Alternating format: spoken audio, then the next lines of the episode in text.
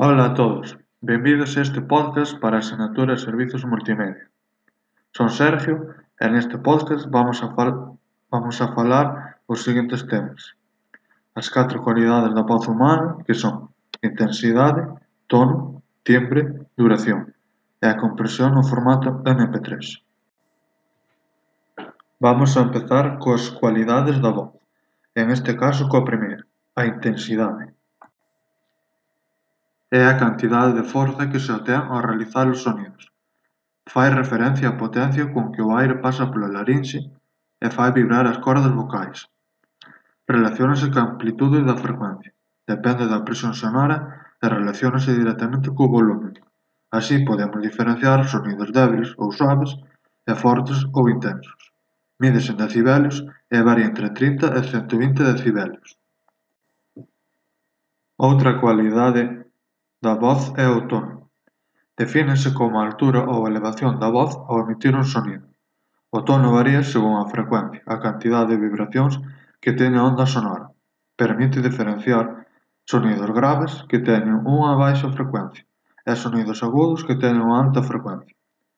Esta cualidade axuda a clasificar a voz dos cantantes, por exemplo, soprano, tenor, contralto.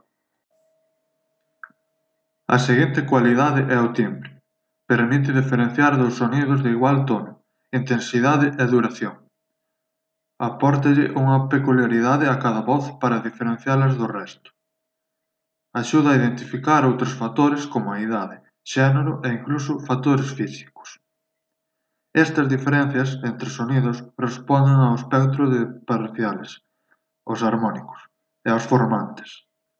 Así podemos diferenciar voces metálicas, apagadas, entre outras. Por último a duración, É o tempo cun sonido permanente vibrante, depende da cantidade de aire que seamos capaces de pulsar durante unha aspiración. Está relacionada con factores como a locución e o ritmo.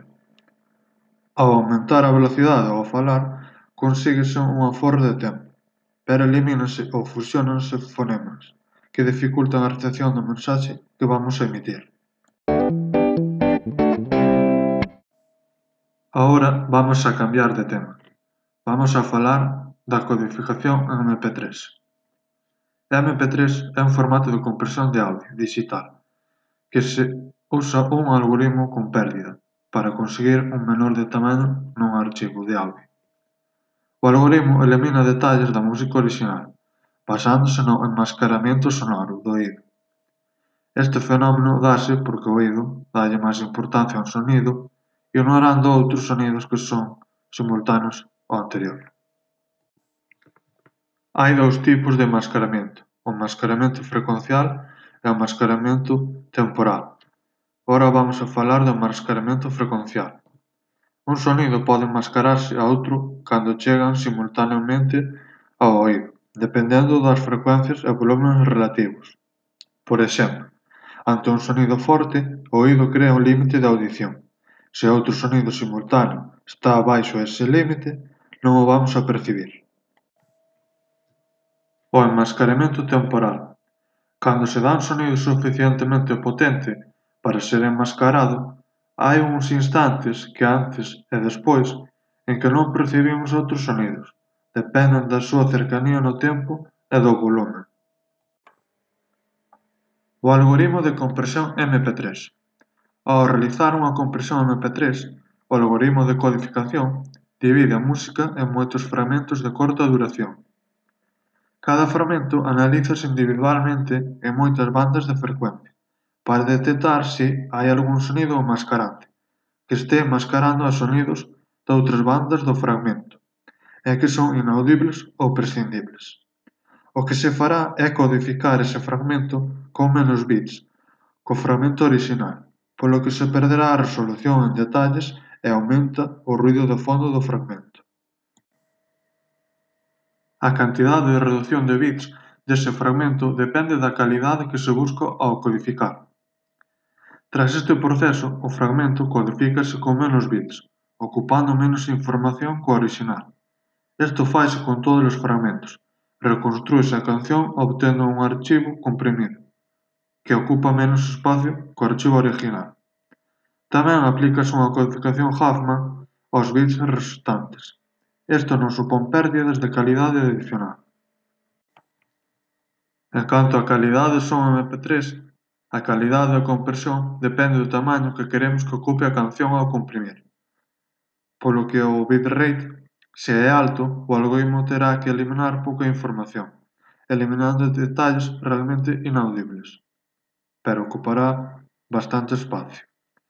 Se a canción queremos que ocupe pouco, eleximos un bitrate baixo. O algoritmo terá que ser máis severo ao eliminar detalles imperceptibles, co que se consegue unha gran pérdida de información. En compresións con bitrates moi baixos de sonido, con grandes variacións dinámicas, suelen aparecer artefactos sonoros como resonancias ou ecos.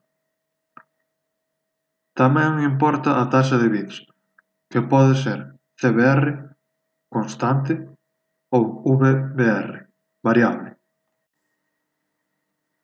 Con cbr o fluxo de bits dun ficheiro mp3 mantense constante e prefixado, polo que non necesita aplicar redución de bits nalgúns fragmentos, polo que pode non ser de todo eficiente. Con vbr o fluxo de bits é variable e axústase a cada fragmento aplicando a redución da resolución nos fragmentos en que sexa necesario, o enmascaramento, polo que é máis eficiente co CBR.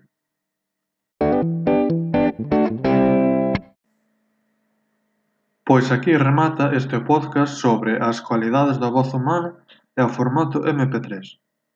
Espero que fose de útil e de axuda. Hasta outra.